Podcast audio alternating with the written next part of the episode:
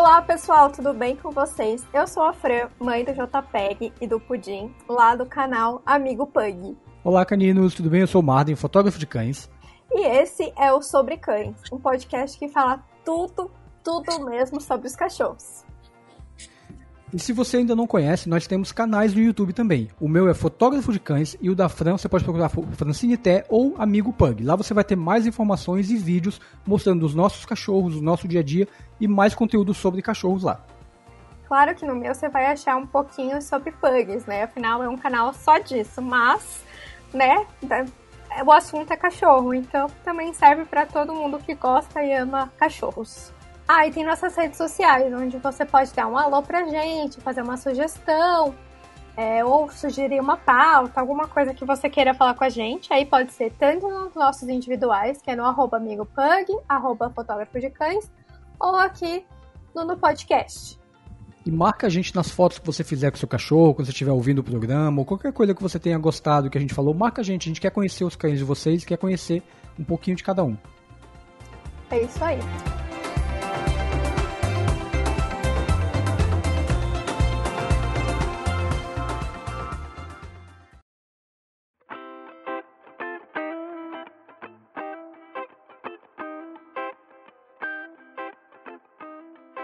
Hoje, gente, o assunto aqui é um pouquinho diferente, que a gente vai falar sobre não sobre uma raça específica nem nada, mas sobre cachorros braxcefálicos, ou seja, aqueles que têm o focinho curto. E eu nem gosto muito, né? Eu tenho dois, sou apaixonada por esses focinhos, tenho vontade de apertar, amassar, acho tão fofinho. E eu trouxe aqui uma especialista para falar sobre esse assunto, que é cirurgiã veterinária, especialista em focinhos curtos, que é a doutora Andréia Facim. Doutora Andréia, fala um pouquinho de você pro pessoal. Olá, pessoal. É, primeiramente, eu gostaria muito de agradecer o convite da Fran e do Marden. É um prazer estar participando e falando aqui para vocês desse assunto que é uma das minhas principais áreas de trabalho. É, e hoje a gente vai conversar um pouquinho justamente sobre isso que a Fran falou, né? Sobre os cães braxcefálicos e as suas particularidades. É, então, são esses cães de focinho curto, esses cães que hoje a gente vê uma população muito grande aí, né? E que estão na moda, entre aspas. Então, é bem legal e bem importante. Agradeço o convite de vocês. Sim, não, a gente que agradece por você estar aqui. É, é, muito legal ter um conteúdo tão especializado de raças que muitas vezes as pessoas não conhecem, só veem na TV e não tem noção que precisa de cuidados muito especiais. É né? muito bacana receber você aqui no programa. É, obrigada, exatamente. E para quem está me acompanhando nas redes sociais, sabe que o JPEG tem um probleminha aí na, é, no palato mole dele. Depois a doutora vai explicar exatamente como que é isso, enfim.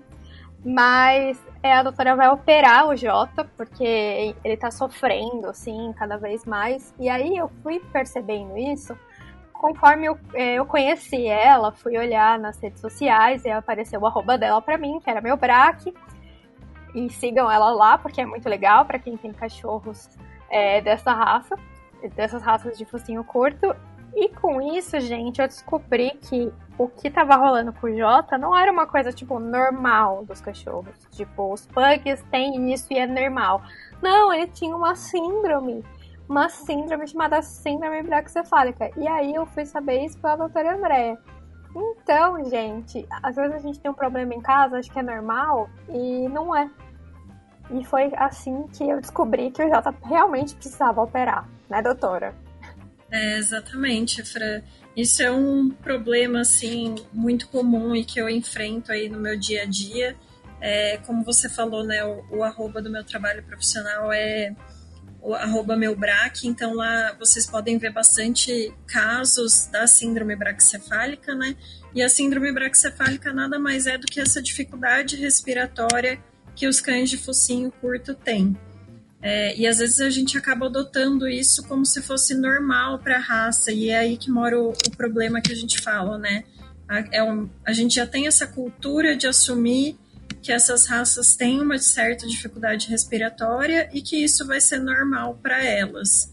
É, e a dificuldade está exatamente em explicar e falar para todo mundo e tentar mostrar que isso não é uma coisa normal, que a gente não tem que aceitar isso como normal e que isso traz muita dificuldade na vida deles, afeta muito a qualidade de vida é, e vai trazer inúmeras consequências, né? Então, acho muito importante a gente estar tá falando disso e estar tá lembrando, porque muita gente vai tentar convencer vocês do contrário, que é normal para a raça, mas não é, gente. Existe uma não vida é. muito melhor para esses cães. Definitivamente, né, Fran? Não, e é surreal, assim, na verdade, isso para mim. Porque eu, de verdade, acreditava nisso. Porque às vezes você até conversa com alguns criadores e eles falam que é normal. Que tipo, ah, não, eles fazem isso mesmo, é normal, nananã. E na verdade não é, né? Porque imagina, tudo bem, eles têm um focinho curto, eles já têm uma predisposição para algumas coisas, mas ficar ofegante quase 100% do tempo, roncar que nem um, um homem bêbado, deitado de barriga para cima, sabe? engasgar com a comida não, não é normal. Exatamente. Além disso, a intolerância, né, ao exercício e ao calor também vão ser aí características importantes e que diminuem muito a qualidade de vida. Então, quando a gente pensa até esses pacientes passam pelo tratamento, a gente vê que depois do tratamento cirúrgico eles começam a ter comportamentos que eles nunca tiveram antes. Por exemplo, eu já tive pacientes pugs que nunca brincaram antes da cirurgia mais que dois minutos ou nunca nem brincaram de verdade. Depois que a gente passa pelo procedimento cirúrgico, esse paciente começa a brincar, começa a se tornar o cão que ele sempre deveria ser, né? Então é realmente transformador e atinge a vida deles muito mais do que a gente pensa, né? E só o fato deles não falarem é, já dificulta isso bastante. Então a gente tem que descobrir o que está acontecendo. E como é que a gente faz para perceber esses sinais, de, de, entender essa síndrome e como identificar ela? É fácil, é difícil? Precisa de um especialista para fazer? Ou eu posso observar alguma coisa em casa mesmo? Então, Marden, é, reparando assim os sinais característicos da síndrome, a gente já consegue saber se é um animal que tem algum é, grau de ele é afetado pela síndrome braxcefálica em algum grau ou não. Então, por exemplo, se é um animal que ronca o tempo inteiro, que é muito intolerante ao calor, então no calor esse animal passa mal, não consegue fazer exercício, não se alimenta direito, fica o dia inteiro deitado. É, se é um animal que, mesmo quando vai brincar, estando calor ou não, ele não tem muita tolerância ao exercício, ele se cansa muito fácil. É, se é um animal que nem a Fran falou, que tem muitos engasgos durante a alimentação, ele deixa a, comida cair é, várias vezes durante a alimentação. Um animal também que tem problemas do sono, então hoje a gente já sabe que esses animais também são afetados pela apneia do sono, então eles roncam muito durante o sono. Eles bu buscam dormir com a cabeça numa posição elevada, então sempre apoiam o queixo em algum lugar ou eles mordem algum objeto, algum brinquedo durante o sono. Isso é uma tentativa de manter uma via aérea é, funcionando de uma maneira melhor, né? Então, todos esses são sinais da síndrome. Se o cão apresenta um, dois, três ou mais desses sinais, pode ser que ele já seja afetado. E aí a gente precisa passar é, por um médico veterinário especializado, que hoje também é um pouco difícil no Brasil, porque ainda é um assunto muito novo é, para avaliar o, o, grau específico daquele animal, que vai mudar de paciente para paciente, né? Então, o animal pode ser pouco afetado ou ele pode ser muito afetado. E aí, quem vai dizer isso certamente vai ser o médico veterinário. É, você descreveu o JPEG, né? Porque o pudim não era assim, a Nutella não era assim. Mas o J é exatamente isso que você falou. A única coisa que não acontece com ele é que ele não perde a fome, né? Tipo, quando tá calor, ele não fica, tipo, sem comer. Mas fora isso, é, você descreveu ele. Ele é assim. Exatamente. Acho legal a gente falar também é o porquê que isso acontece, né? Muita gente não entende por que, que eles têm essa dificuldade respiratória. Então, se a gente pensar aí na história desses cães, é legal a gente lembrar que lá a, na antiguidade, né, quando essas raças foram começando a ser desenvolvidas, eles não tinham um crânio tão curto, é, tão largo também, eles tinham um comprimento de crânio maior. Ao longo dos anos, nós, humanos, né, fomos selecionando esses cães de acordo com a aparência deles. Então, aquelas características que mais chamavam atenção, e entre elas o focinho curto e a cabeça redonda, é, são as principais. A gente foi selecionando os animais que tinham essas características e procriando somente eles, né?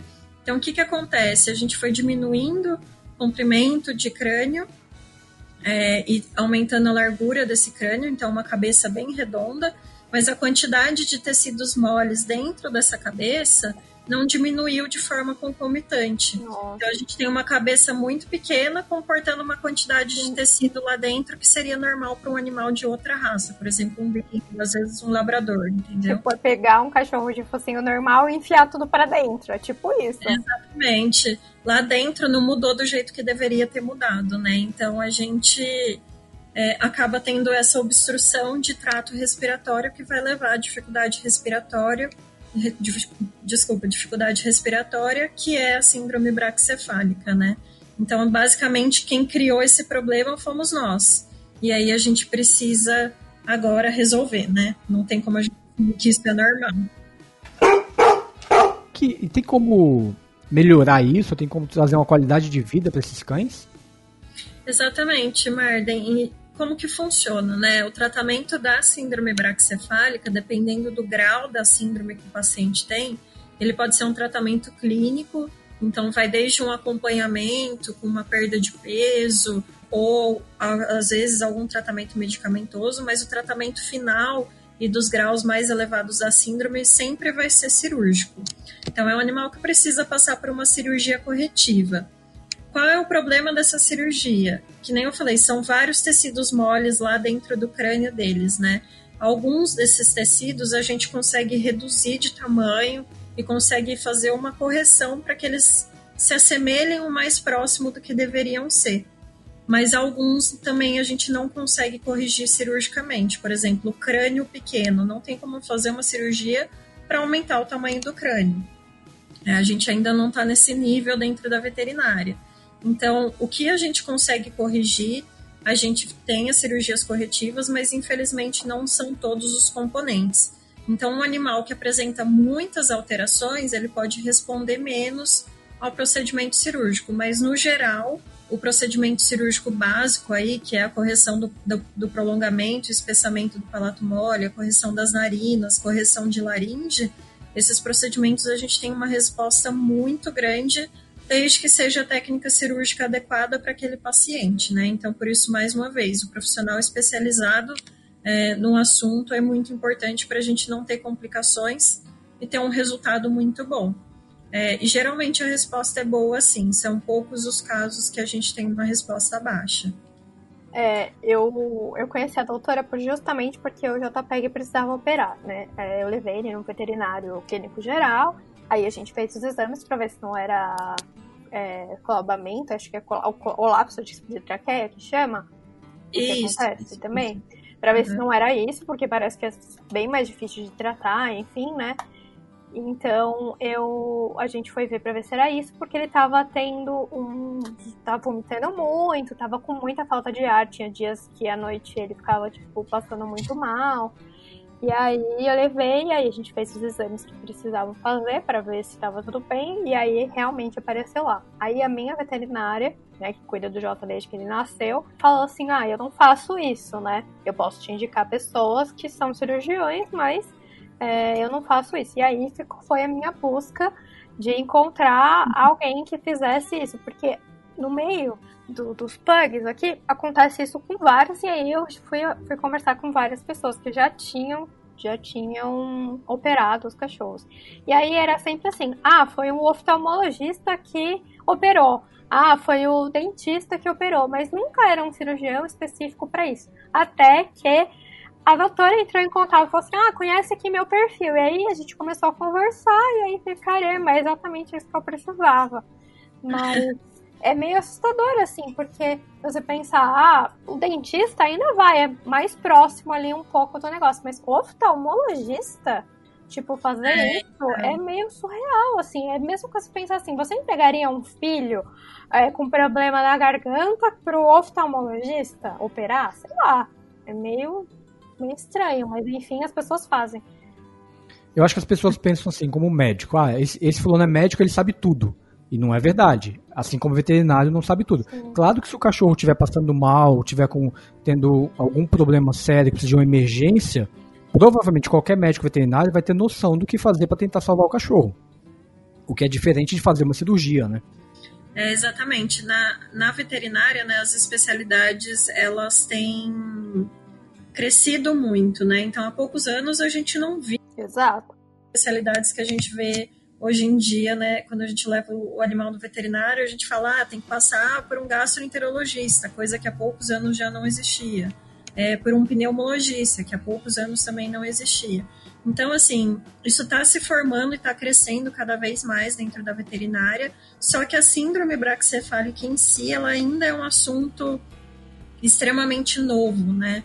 Ela ainda é um assunto que lá fora também acaba sendo novo, é um assunto que é pouco abordado, que são poucos os cirurgiões que têm uma, uma experiência com esses casos. E aí é, eu tive a feliz oportunidade, né, na minha carreira de trabalhar fora do Brasil, né? Tive com um grupo na Inglaterra, da Universidade de Cambridge. É um grupo voltado para a pesquisa da síndrome braxcefálica, então consegui aprender muita coisa que, infelizmente, aqui no Brasil a gente ainda não tem disponível. E é isso que eu tento trazer pelo meu BRAC, pelo meu trabalho, né? Trazer o que a gente tem de melhor para esses pacientes aqui no Brasil, é, porque a gente sabe que, como é um assunto muito novo, é difícil é, todos os profissionais saberem abordar esse assunto de forma específica e menos ainda saberem quais as técnicas cirúrgicas corretas para se usar em cada caso, né? Hoje a gente sabe que a gente já não tem só uma técnica disponível, mas a gente tem aí uma gama de técnicas e que vão mudar de paciente para paciente. Então, realmente é difícil e é interessante que o pessoal se atente a isso, que não é uma coisa que qualquer veterinário ou que qualquer profissional vai conseguir tratar de forma satisfatória. Então, é bem interessante a gente procurar um profissional que tenha experiência na área e que está por dentro do uso dessas cinco das cinco técnicas mais utilizadas aí, né, que a gente chama de cinco pontos é, corretivos na cirurgia para os braxcefálicos. Então isso é bem legal também. Eu acho que uma coisa que a gente tem que explicar para as pessoas é quais são os cachorros que são braxcefálicos, porque muita gente acaba pensando que são ah, só Pug e Bulldog, sabe? E, e, começa a lembrar, mas existem vários outros, né, que a gente não imagina, mas que são também, né? É, exatamente. Aí, olha, vamos falando dos cães, né? A gente tem os Pugs, os Bulldogs, tanto ingleses quanto franceses, que são as raças que são denominadas braxcefálicas extremas, né? Mas a gente tem muitas outras raças hoje. Então, nessa lista vai entrar o Boston Terrier, é, Boxer, Shih Tzu, Lhasa Apso, é, Spaniel japonês, pequinês, são raças que também podem ser muito afetadas. É, hoje já existem algumas raças novas que às vezes não estão nem totalmente regulamentadas pelo, pelo órgão de sinofilia do Brasil, né? Mas existem os Exotic Bulls, os American Bullies, é, então é uma gama de raças aí que vem a população delas vem crescendo de uma forma exponencial e esses animais são cada vez mais afetados pela síndrome braxcefálica. Então, antes de adquirir um animal, é, é, muito importante a gente pensar nisso também, né? A gente fazer essa pesquisa da raça, achar as informações e falar: será que esse animal se encaixa na minha vida? Será que se esse animal tiver problemas de saúde, eu vou conseguir é, lidar com isso de uma forma boa para ele e para mim, né? Isso é muito importante. E aí nos cães, essa lista só vai crescendo, não para por aí não. Os pitbulls e os rottweilers, eles entrariam nessa lista ou não? Então, essas raças, elas já estão um pouco mais é, em cima do muro ali, porque assim, existem três classificações de crânio em cães, né? Então, existem os braxcefálicos, que são esses de focinho muito curto, os mesocefálicos, que seriam é, as raças que têm uma harmonia maior entre o focinho e o crânio, então, por exemplo, o Beagle, o Labrador, e os dólicos cefálicos, que são aqueles de focinho muito longo e a cabeça bem pequena e fina, que são os Hounds, por exemplo, né? Então, o Pitbull, o Rottweiler, eles se encaixam ali entre os braxcefálicos e os mesocefálicos, mas mais para os mesocefálicos, então eles acabam não sendo muito afetados. Mas já os American Bullies, não. Eles já ficam muito mais perto dos braxcefálicos e são muito, é, muito afetados pela síndrome. Mas, assim, a grande parte deles que eu consigo ver hoje em dia são afetados. E só mais uma pergunta de curiosidade é, seria possível reverter esse processo? Porque a gente sabe que muito disso veio de cruzamentos ao longo de muitos anos. Por isso que o pug foi diminuindo e tal. Seria possível fazer um processo inverso em que a gente selecionasse os pugs um pouco maiores, com a cabeça maior, ou isso é tão demorado que a gente considera que é impossível? Então, isso é o que a pesquisa tenta estabelecer, né? Na verdade, até quando eu trabalhei na Inglaterra com o pessoal de Cambridge, a gente tenta provar hoje em dia por um estudo consistente, né? Porque os estudos que existem não são consistentes, que ter um focinho maior é melhor para a saúde respiratória desse animal. Mas qual é o problema? Eles estão tão alterados geneticamente que a gente está vendo até os animais com focinho longo é, com muitas características da síndrome. Então, a maioria dos, dos bulldogs aí, né, dessas raças extremas que tem um focinho longo, a maioria deles ainda vai ter uma qualidade de vida melhor do que os outros. Mas muitos deles também ainda são afetados mas é o intuito e o objetivo que a pesquisa dentro da veterinária nessa área hoje tem, que é tentar pegar os animais que têm uma respiração melhor, é, não necessariamente eles vão ter esse focinho curto ou longo, né? Isso vai diferenciar entre eles e cruzar esses animais para ver se a gente consegue ter é, espécimes melhores daqui para frente. Fora do Brasil, isso já está sendo realizado. É, hoje a gente vê lá fora muitos bulldogs provincianos, né, que a gente chama. É, então eles voltam a, cru a, cruzar animais que eram parecidos com o início da raça. É, bulldogs de cauda longa, que isso está comprovado também que diminui o número de alterações aí e malformações que eles têm em coluna vertebral. Bulldogs de focinho mais comprido, que geralmente apresentam uma respiração melhor, mas não necessariamente é, com a cabeça mais comprida também, e isso sim é um fator importante. Então a gente tenta fazer isso, mas infelizmente aqui no Brasil é, não conheço nenhum criador que, que tenha que tenha procurado por isso nos últimos anos. E só uma questão que também é bem legal a gente ressaltar é o pessoal de Cambridge tem um esquema de classificação da síndrome respiratória, né, do, desses animais, então eles classificam a síndrome braxcefálica, é o que eu faço nos, nos meus pacientes em consulta, e aí a gente consegue usar essa classificação para decidir qual animal é, do plantel né, pode cruzar com qual animal. Então a gente consegue classificar que os animais de grau 2, por exemplo, que é um grau avançado da síndrome, cruze com um animal que seja de grau 0 ou 1, que é um grau é, menos severo. Então a gente consegue fazer essa classificação para tentar procriar esses animais de forma mais saudável, mas isso ainda é bastante limitado e a gente tem uma resistência bastante grande né, por parte dos criadores. É, e isso também é bem legal da gente ressaltar que quando a gente vai adquirir um animal dessas raças é bem interessante conhecer esse criador de perto, conhecer os pais desses animais, é, como eles são criados e qual é a genética que esse criador está buscando, né? E aí ver se ele se preocupa com essa questão respiratória dos animais dele ou não. Isso é bem, bem importante. Isso é uma coisa que eu tenho falado muito, muito, muito nos meus vídeos. Sempre eu falo isso o tempo todo, porque eu prezo muito por isso. Justamente porque eu vejo o quanto o JPEG é, é sofrido a vida dele, né? Por mais que a gente cuide bem e trate bem dele, ele tem uma vida sofrida que é super difícil para ele eu não gostaria que ele fosse assim. Então, é, eu sempre falo isso para as pessoas nos meus vídeos que elas precisam saber é, o que elas estão comprando, conhecer os pais, mas principalmente alguém que saiba sobre genética e evitar cruzar o seu com o do vizinho, porque a gente não sabe. Imagina se eu cruzo o Jota com outro cachorro, com uma outra cachorra que tem problema tanto quanto esse, coitado desses filhotes, o quanto esses cachorros vão sofrer e por que, que eu vou trazer por que, que, eu vou levar essa genética ruim dele para outros cachorros? Só que as pessoas não entendem isso e elas falam assim: ah, isso é frescura, ai, que horror, ai, vou cruzar assim meu cachorro, ai, como você é chata. Mas na verdade isso é muito sério, muito sério mesmo, porque olha isso, uh, o JPEG, é, com, sei lá, com 4 anos ele já tinha os pelinhos do rosto mais claros, né, tipo brancos, porque justamente pelo fato de ele ficar sofrendo é, para respirar. Então por que, que eu vou querer isso para outros é. cachorros, né?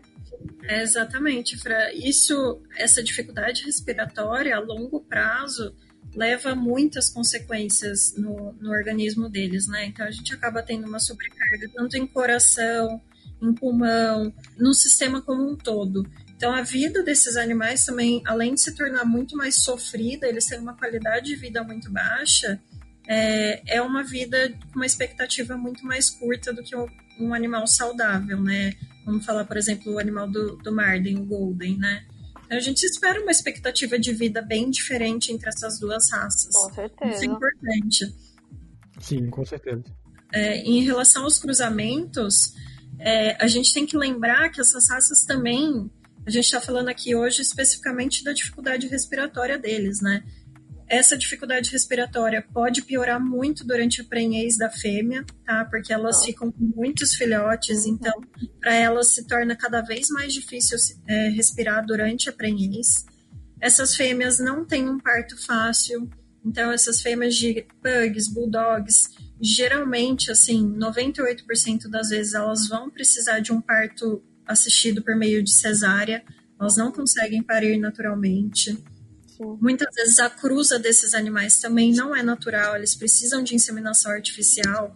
Então, assim, são vários problemas que a gente vai dando um jeitinho aqui, um jeitinho ali, e no final a gente acaba com uma batata quente na mão, né? Porque vira uma mina de problemas que muitas pessoas não vão ter a condição financeira ou a condição psicológica de ajudar esses animais. Então, é muito importante a gente pensar nisso antes de sair criando esses filhotes ou de adquirir um filhote de criador, né? Ter certeza do que, que é, do que, que a gente está embarcando aí. Não, e, e, pesquisar entender sobre a raça, independente da raça que a gente vai escolher, né? Entender se ele tem a ver com o nosso lifestyle, se tá tudo bem, se ele tiver problema, como que eu vou fazer, né? Enfim, não fazer como eu, que eu sempre conto aqui essa história, que eu vi escrito Vende-se Pugs em Minas Gerais, numa viagem, eu desci, comprei e levei pra Pirassununga, gente. E depois fui para São Paulo, assim, a maior loucura da minha vida. E aí, eu né, não sabia nada. Eu peguei um cachorro com 30 dias, que, nem, que, é, que tinha 30 dias. Então, eu tive que aprender como lidar com ele. Eu ia toda semana no veterinário para para entender como que eu pegava nele, como que eu simulava a mãe pegando para ele não não ser um cachorro que, tipo, fosse medroso, tivesse problemas, e outras coisas. Mas eu nunca me preocupei com isso, porque eu nunca tinha estudado isso, nem sabia disso, né? E aí depois que eu tive, que eu, que eu soube, por isso que eu criei o canal, por isso que eu criei o, o blog, e tudo que eu tenho falado aqui para justamente alertar as pessoas, para elas entenderem o quão sério é ter um pug, um bulldog ou algo, algo cachorro dessas, de alguma dessas raças. É, exatamente, a gente precisa se preocupar com isso. E quando eu falo tudo isso, não é porque eu sou contra essas raças de maneira alguma, gente. Eu acho que elas, têm, elas têm personalidade delas, é, são raças adoráveis, realmente. Mas a gente precisa pensar na saúde deles e deixar um pouquinho o nosso egoísmo de lado, né? A gente precisa procurar o melhor para eles. E conhecer um criador que, que se importe com isso é muito importante vai estimular esse tipo de comportamento né, entre eles. Então, isso é bem, bem interessante e só vejo como benéfico para toda a população de cães braxcefálicos aí. Sim, claro. Eu queria saber, agora é uma dúvida minha. Por exemplo, o espirro reverso, ele tem alguma coisa a ver com os braxcefálicos? Ou é uma coisa que, tipo, todos os cachorros têm? Tem uma coisa a ver com a síndrome, por exemplo? É, o espirro reverso é assim, o mecanismo fisiopatológico dele ele ainda não é totalmente estabelecido. A gente é, acha que acontece, que não foi comprovado ainda em nenhum estudo, é que é uma irritação da mucosa aqui em região de garganta, né, que vai levar a esse reflexo que é o espirro reverso. Todos os cães podem apresentar episódios de espirro reverso, é, não necessariamente precisa ser um cão braxcefálico, então cães de outras raças vão ter, mas isso é muito mais comum nos braxcefálicos Sim. e também está associado com piores graus da síndrome braxcefálica. Entendi. O porquê disso, exatamente, a gente ainda não não sabe ao certo, mas que está correlacionado com a síndrome, com piores graus dela, isso é um fato já. Nossa, então eu já vi muita gente comentando em grupos do Facebook ou no Instagram que o cachorro tem espirro reverso, então é um sintoma muito ruim, né? Eu achei que era só uma coisa casual, mas pelo visto pode estar ligado com algo bem negativo. É, quando ele é esporádico, não, não tem tanto problema assim. É como se fosse um reflexo de tosse, que às vezes a gente tem alguns episódios de tosse, né? Mas quando isso passa a ser muito frequente, ah, então a cada todo dia, a cada dois dias, ou pelo menos toda semana, o meu animal tem um espirro reverso, tem episódio de espirro reverso, e ele é um braxcefálico, aí isso realmente pode estar tá relacionado aí a graus elevados da síndrome braxcefálica, né? Em outros ah, tá. cães a gente não se preocupa tanto desde que seja esporádico. E lá, lá atrás você comentou sobre os cães engasgarem ou coisas assim. É muito comum também então, o engasgo nessas raças ou por conta dessa síndrome?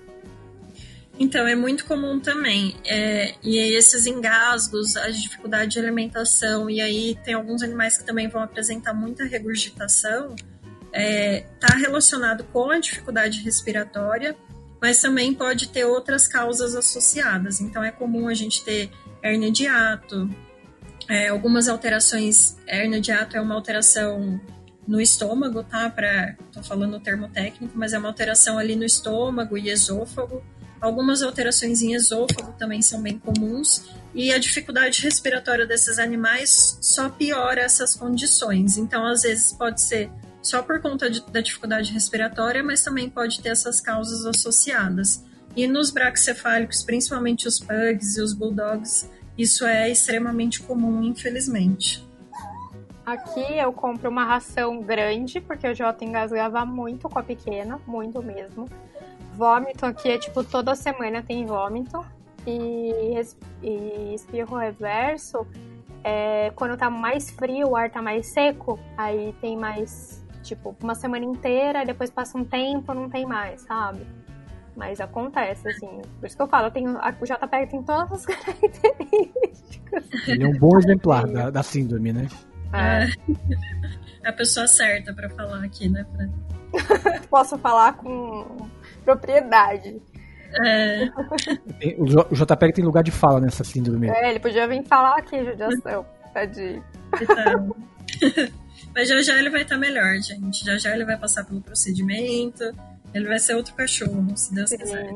Nossa, eu fico pensando nisso, assim, e aí teve uns dias que tava muito calor aqui, no, no, principalmente no final do ano, né, que, bom, começo do ano, final do ano é sempre muito calor, né, eu falava, ai, gente, coitado, precisava operar ele agora já, eu ficava assim, ai, meu Deus, e assim, como eu tenho muito medo de cirurgia nele, ele não é castrado, gente, porque eu tenho medo que ele morra, sério, assim. Então é, é algo assim que eu demorei muito para tipo, ah, eu vou ver isso mesmo, realmente. Eu sempre via bastante gente falando sobre o assunto, né? E eu tinha operado, mas eu sempre tinha muito medo, porque, enfim, eu não tinha achado alguém que eu confiasse de verdade também. Porque sempre era o dentista, o médico, não sei o que, e eu falava, gente, ele vai morrer, não, é, não vai dar certo, é, né?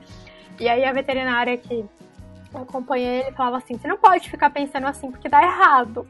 E aí eu falava: então eu só vou operar quando eu achar alguém que eu realmente confie e acho que funcione. E aí vem no Instagram da doutora Andréia. Você vê um monte de bulldog, um monte de gente, de gente, né? A gente fala que a gente, mas é gente, né? Cachorros é, se recuperando e respirando muito melhor e não fazendo mais barulho. E aí eu fiquei muito encantada e falei, não, é isso. é, então, a, a, cirurgia, assim, quando eu, eu falo pela minha experiência profissional, né, o índice de complicações que a gente tem, ele é baixo. Então, assim, desde que ela seja feita por um profissional que vai ter experiência no que ele está fazendo, que já está acostumado com esse procedimento, que tem uma equipe por trás é, lidando com esse animal de forma rotineira, então que também já está acostumada com esse tipo de procedimento, não tem por que a gente esperar grandes complicações. As complicações, infelizmente, a gente vai esperar aí nos animais que já têm comorbidades, né? O que, que é isso? Então, nos animais que já estão num quadro muito elevado da síndrome, que já tem as consequências da síndrome instaladas, é, Então, esses animais vão ter um risco maior, né? Por isso que a gente fala, vamos pensar no procedimento corretivo da síndrome o quanto antes. Eu sempre penso em operar esses pacientes com um ano de idade, então já tive pacientes que eu atendi com dois meses que tinham uma obstrução respiratória importante, mas a gente esperou até esse paciente, esses pacientes atingirem um ano de idade para daí a gente fazer a cirurgia. Se o, o animal de vocês é um braxcefálico, tem dificuldade respiratória, tem os sinais que a gente conversou aqui, não esperem muito para fazer o tratamento, porque isso a longo prazo vai trazer mais consequências e vai colocar mais riscos para o procedimento dele. E se vocês, obviamente, têm dúvidas se o animal é afetado ou não pela síndrome, eu indico também sempre levar e passar para um veterinário as minhas consultas a gente sempre estabelece qual animal precisa do tratamento cirúrgico ou não. Se ele não precisar, ótimo, foi só a consulta. Agora, se ele precisar, talvez vocês consigam evitar aí trazer uma qualidade de vida para ele muito antes e evitar as consequências a longo prazo e possíveis complicações mais tardias, né? Então, como a Fran está fazendo com o Jota, é procurar o melhor tratamento, é, e o quanto antes ela, tenho certeza, ela já vai fazer isso por ele, porque ela sabe que daqui para frente a situação tende a piorar, né, Fran? É um, é um distúrbio. É, é, a síndrome braxcefálica ela é um distúrbio progressivo e crônico. Então, não adianta a gente esperar, porque a situação só piora com o tempo, só infelizmente. Piora. E aí é só ladeira abaixo, né? É bem essa palavra mesmo, mas é só ladeira abaixo. E isso vai encurtar a vida dele. Então eu quero prolongar a vida dele. O JPEG tem 7 anos, né? E é engraçado porque tem muita gente que me procura, né, pra falar dos cachorros, enfim, fala assim: ah, porque dura muito pouco. O Pug durou 4 anos, durou 5 anos, não chega a 10 anos. Justamente por causa desse, desse tipo de coisa. Não quer dizer que é só por causa disso, mas é um dos fatores. Então, é, eu, o JPEG vai fazer, fez sete, vai fazer sete anos, agora já 27. É, mas eu gostaria de ter conhecido isso muito tempo antes, porque com certeza eu teria feito. Então, isso fica de um alerta para vocês. Percebam se vocês têm esse problema em casa e façam isso o quanto antes para vocês terem um cachorro que vai ficar com vocês na companhia nossa, que a gente ama tanto. Ninguém quer perder um filho, né? É, o mais tempo possível com a gente. Eles já duram tão poucos, então vamos tentar estender a vida e fazer com que eles também tenham uma qualidade de vida muito melhor, porque vamos combinar, é muito sofrido. Eu, e aí, é... tendo o, o pudim que não tem problema, porque é nítido, o pudim nem ronca, é, você vê que quanto o, o outro é, quanto o outro sofre e o outro não, sabe? É nítido. É, a gente consegue reparar isso quando a gente tem um exemplar bom e um exemplar não tão bom, né, Fran? E às vezes até mesmo antes e depois da cirurgia, é, a diferença assim na, na vida deles é absurda. Então, óbvio, mais uma vez, quando a gente usa as técnicas adequadas para cada paciente, né? Mas a diferença é absurda. Então, é isso, é estender é, a expectativa de vida deles, mas não só estender, e sim dar qualidade de vida, né? Dar um, uma possibilidade desse animal viver do jeito que ele deveria viver, né? Pelo menos respirando de forma adequada. Isso é um dos grandes objetivos aí, e é por isso que a Fran tem trabalhado tanto nessa conscientização, e eu também, porque quanto mais gente souber disso, mais a gente consegue ajudar esses animais é, a respirarem melhor e a ter essa qualidade de vida. Sem dúvida. E uma das coisas que eu, que eu vi lá no seu é, Instagram é que a síndrome tem um pouco a ver com o coração também, né? Da dificuldade, a dificuldade de respirar afeta o coração. É, isso acontece, acontece com todos também, tipo, isso vai fazer com que eles envelheçam, que eles tenham problema no coração, que eles tenham outros problemas? A longo prazo, sim, Fra. Não é, assim, uma regra geral, né? Mas é o que a gente sabe por todos os estudos aí, que uma obstrução respiratória severa vai levar a muitas consequências. Então, geralmente a primeira delas é a alteração é, em coração e em circulação, né? Então, esses animais geralmente têm uma pressão muito alta, hum. é, começam a ter alterações cardíacas muito importantes, que isso vai levar a alterações pulmonares muito importantes e assim por diante, né? Então, assim, é um ciclo vicioso. Quanto mais a dificuldade respiratória acontece, mais consequência a gente vai ter, uma, uma consequência vai gerar outra consequência, é, e a, a dificuldade respiratória por si só vai piorando, porque esses tecidos que eu expliquei lá no começo, que são anormais, vão piorando com o tempo. Então, eles não são estáticos, né? Com o tempo, todas essas alterações que é, tem vários detalhes, elas vão piorando por si só.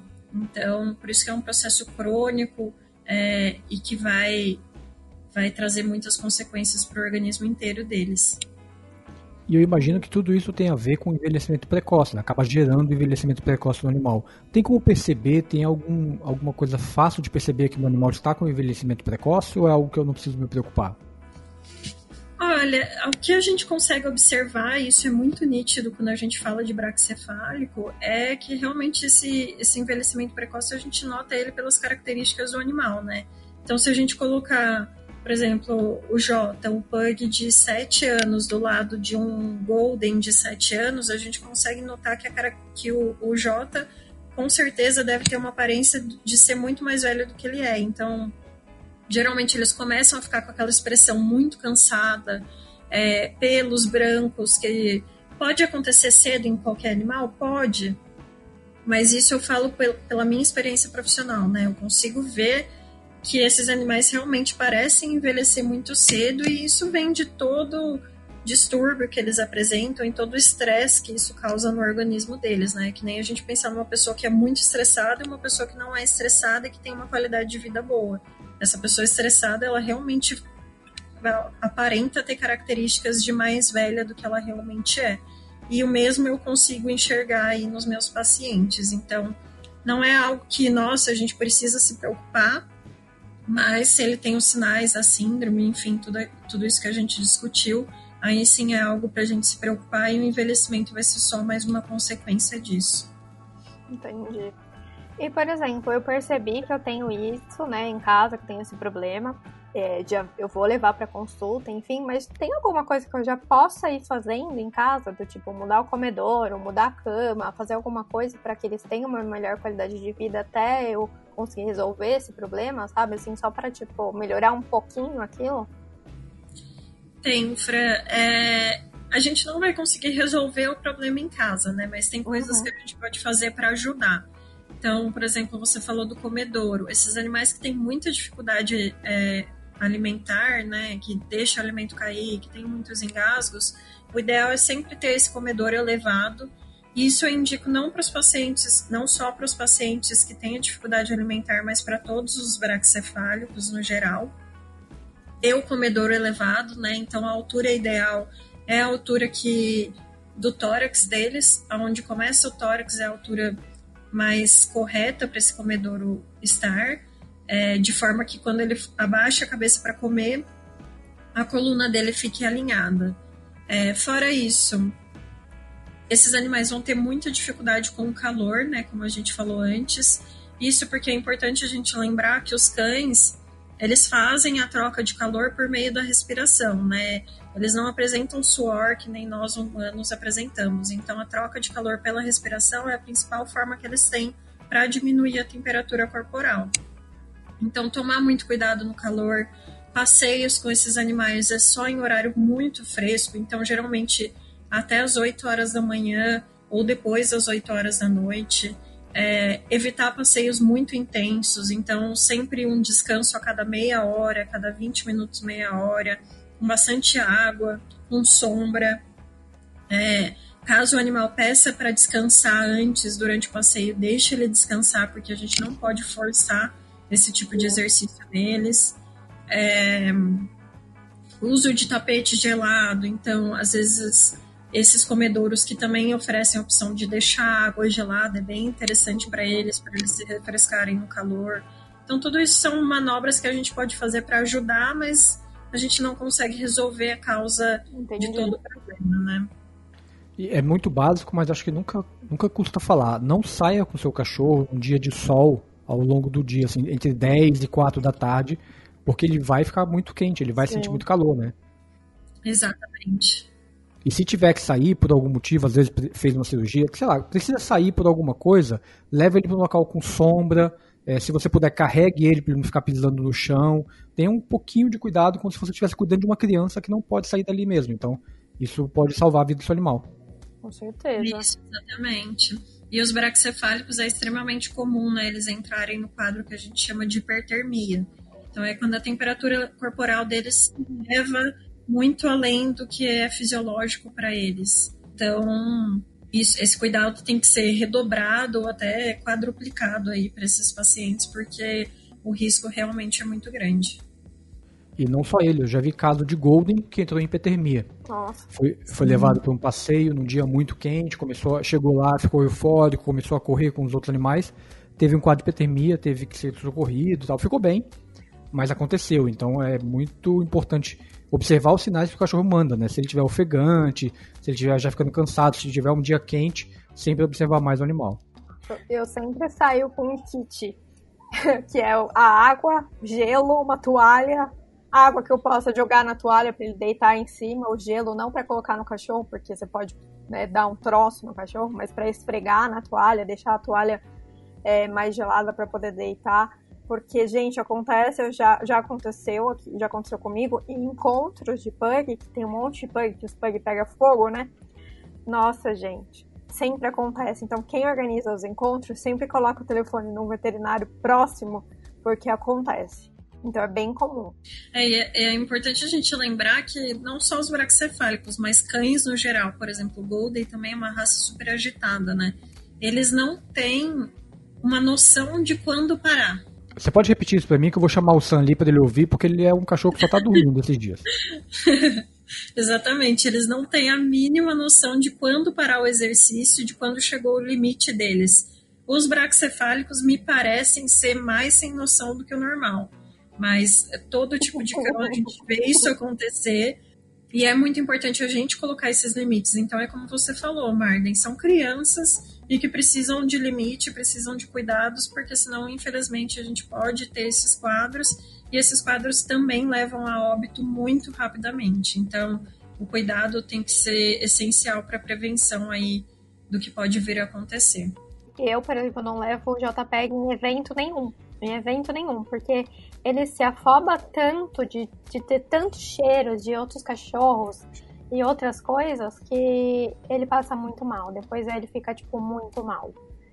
Aí quando eu vou em algum evento que precisa dele, da presença dele, alguma coisa que o contratante quer, enfim, aí eu falo, olha, só pode ficar duas horas, eu posso ir antes, fazer tudo o que você precisar, mas ele só pode ficar duas horas, porque é o máximo que ele aguenta, porque mais do que isso, tipo, ele passa muito mal. Muito mal mesmo. É, isso é importante ter esse cuidado. Quem sabe aí depois da cirurgia ele vai aguentar mais tempo. Ah, espero que sim, viu? Olha, tô, tô rezando pra isso, porque, olha, não é fácil. e dá trabalho pra gente, eu fico nervosa. É, eu acho que junta as duas coisas. Eu nervosa de ver ele daquele jeito e, e eu passo pra ele e parece que só piora a situação, sabe? É, exatamente. A gente acaba é, deixando eles muito ansiosos também, né? Então tem que ter esse cuidado e manter a calma aí nesses momentos. É, exato. Nossa, muita, é muita informação e é muita informação boa pra gente ter cuidado e dá, muitas delas dá pra gente levar para outras raças, né, como foi falado. Então é sempre bom ter esse tipo de, de conhecimento compartilhado aqui, André. Muito obrigado por ter vindo conversar com a gente sobre esse assunto. Ah, eu que agradeço o convite de vocês. É muito legal a gente estar tá fazendo essa conscientização, né? Tanto para tutores de braxcefálicos quanto não braxcefálico. É, a gente sempre tem um amigo aí que tem um pug, tem um bulldog em casa. Então é muito bom a gente estar tá sabendo disso e todos os tutores estarem atentos aí a tudo que a gente conversou. É, fica o convite para todo mundo seguir a página do meu BRAC no Instagram. É, lá tem bastante é, discussão, bastante informação que todo mundo pode aproveitar. Não só donos de braxcefálicos, mas também de outras raças estão todos convidados. E eu agradeço mais uma vez o convite da Freya e do Marden pela participação. Em breve quero você no meu canal, hein? Porque a gente tem muita uhum. coisa para falar lá. E assim, gente, eu vou cobrir tudo a operação, tudo como vai ser. A gente, começando no mês que vem, eu já tenho consulta com a doutora, então vou fazer vlogs e várias coisas. E aí eu também vou contar aqui como aconteceu, e aí a gente pode trazer a doutora Andréia também para falar sobre a cirurgia, enfim, dá para fazer um monte de coisa legal, é só vocês quererem. Eu também fiquei muito feliz de trazer a doutora aqui para falar sobre esse assunto, porque é um alerta realmente, as pessoas precisam entender o que elas têm, o que elas estão comprando, o que elas estão fazendo com cachorros que é cruzando errado, cruzando com a vizinha. E sabendo disso, fica mais fácil. Pelo menos as pessoas podem falar que elas não, não podem falar que elas não sabiam, né? Então, acho que tá aí o, o alerta para as pessoas mesmo. Se você gostou do podcast, está ouvindo no Spotify, clica no coraçãozinho e compartilha esse programa com todos os seus amigos que gostam de cachorro. Manda o link para todo mundo poder ouvir. E se você conhece alguém que tem um cão bracefálico, essa é a oportunidade de ajudar um pouquinho aquele cão. Então manda o link para ele que ele vai gostar. Ah, você também pode mandar um e-mail para a gente, contato arroba sobrecães.com.br e também ler mais sobre alguns assuntos lá no nosso blog, que também é sobrecães.com.br. Se você ficou com alguma dúvida, pode ir lá no nosso Instagram, arroba Podcast, e mandar a sua pergunta, que a Andrea vai poder responder também. Ela, ela, você pode também no Instagram dela e perguntar, mas caso queira falar conosco, é só ir lá na arroba Podcast. Todo mundo vai te responder. Isso aí. Muito obrigado, Andréia. Muito obrigado, pessoal. Um grande abraço e até o nosso próximo programa. Um grande beijo meu, lampejo dos fãs. Até mais. Tchau, tchau. Obrigada, gente. Tchau, tchau.